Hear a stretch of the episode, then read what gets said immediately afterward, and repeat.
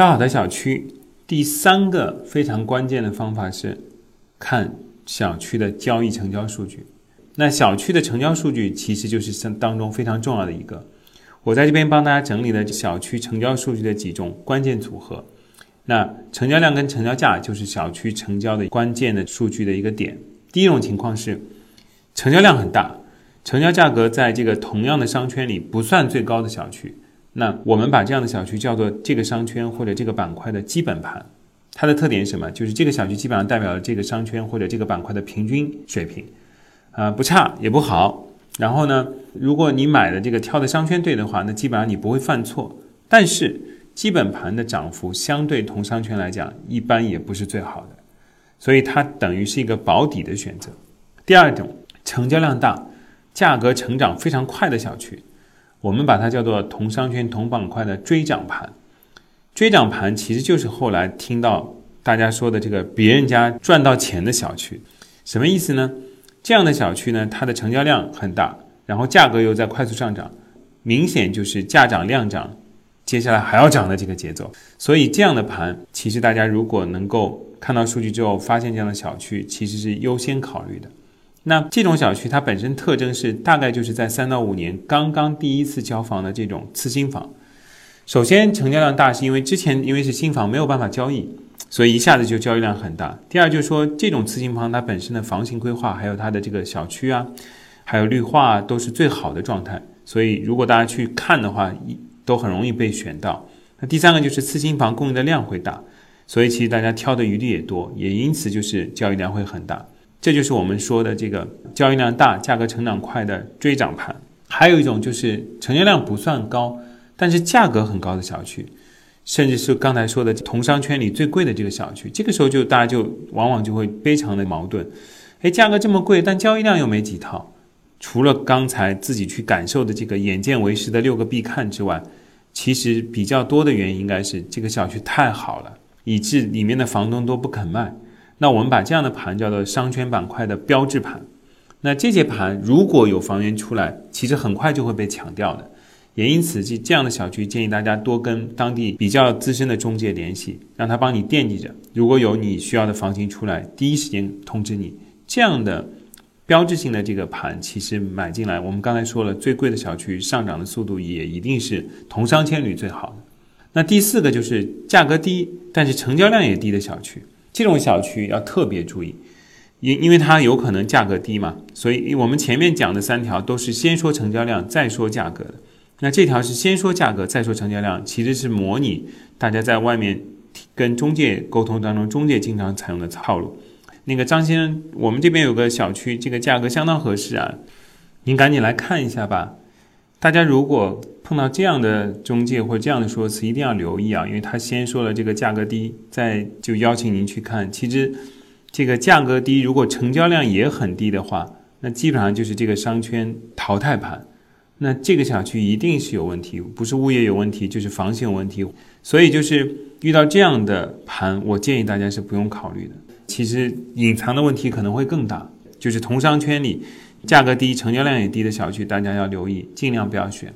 那朋友就会问了，那你今天说的理性的挑小区的这第三个方法是看成交量跟成交价，我们在哪里能看到成交量跟成交价呢？因为我们兔博士。已经在国内率先或者是几乎是独家的吧，公布小区所有的这个成交记录，不管是哪个经纪卖的，我们这边全部都会提供。那大家如果用到我们的专家版，那其实查询的是非常方便的，还可以分户型、分楼栋来查询。挑好的小区的第四条，那除了刚才我们讲的第三条，看成交数据，包含有成交价跟成交量之外，其实挑小区里面重要的还有四方面的信息跟内容也要看。包含有小区的建成年限、小区总的住户数，就是总共有多少人，然后还要关注小区的生活配套设施跟学区资源。那学区资源不用说了，其实这个大家都优先级放得很重很重啊。有些人完全是根据学校来挑这个小区的。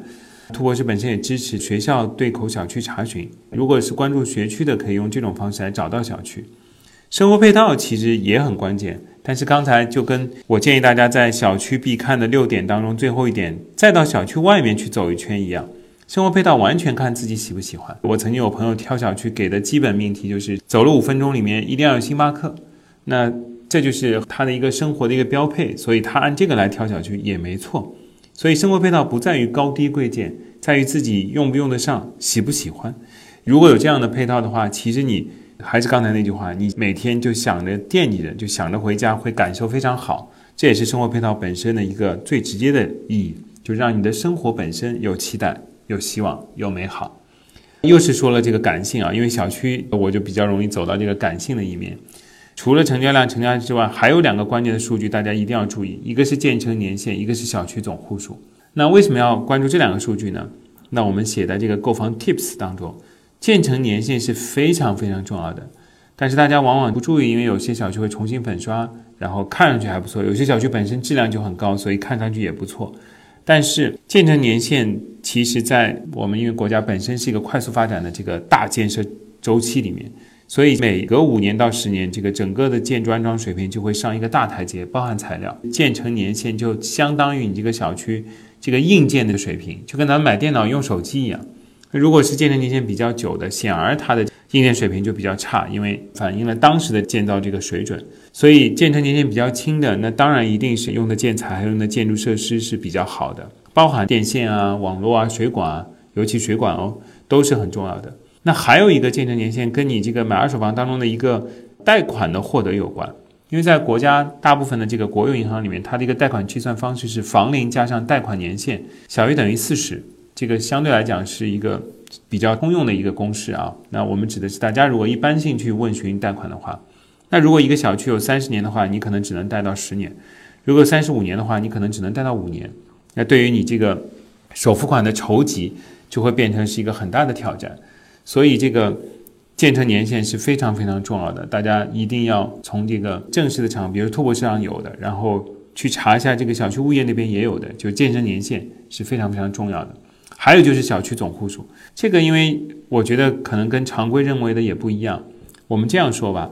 在北京、上海、深圳，基本上一千户以内的小区，它既能做出很好的绿化，因为一千户其实已经不小了，也要十几万平米，然后又能不至于太大，因为国内其实这个住宅是优于道路开发的，就也就是说很多新区的道路是根据住宅的这个围墙来定的。所以就才会出现我们新一届的这个政府要求很多大的小区要破墙开路。大家应该听说过，在北京是非常多的啊，大院里面突然就开出一条城市道路出来了。原因就是小区太大之后，在小区里面常常会迷路，很多阿姨、还有大妈，还有像我们小朋友也会遇到这样的情况。从这个小区的使用感受来讲，就太大的社区容易没有这个归属感，也因此会形成盗窃啊、群租啊，反而都是这样大的小区才会有的。所以小区好的这个范围就是差不多一千户以内，超过两千以上的小区呢，其实还有另外一个原因，就是它每每个月的交易量，因为基本上流通差不多在这个小区的百分之五到十流通量，那两千户的小区每个月在交易的也要达到两百套左右，所以这样的小区其实它的房价相对是比较稳定，甚至会优先降价的，因为供应量多嘛。所以，其实如果你从投资角度或者从自住保值角度，这样的小区其实也会不划算。所以，小区总户数建议大家一定不是越大越好，那这个要特别留意。尤其是咱们老一辈的觉得越大越安全，然后越大这个邻居也多，我们觉得这个要说服他们，就是在国内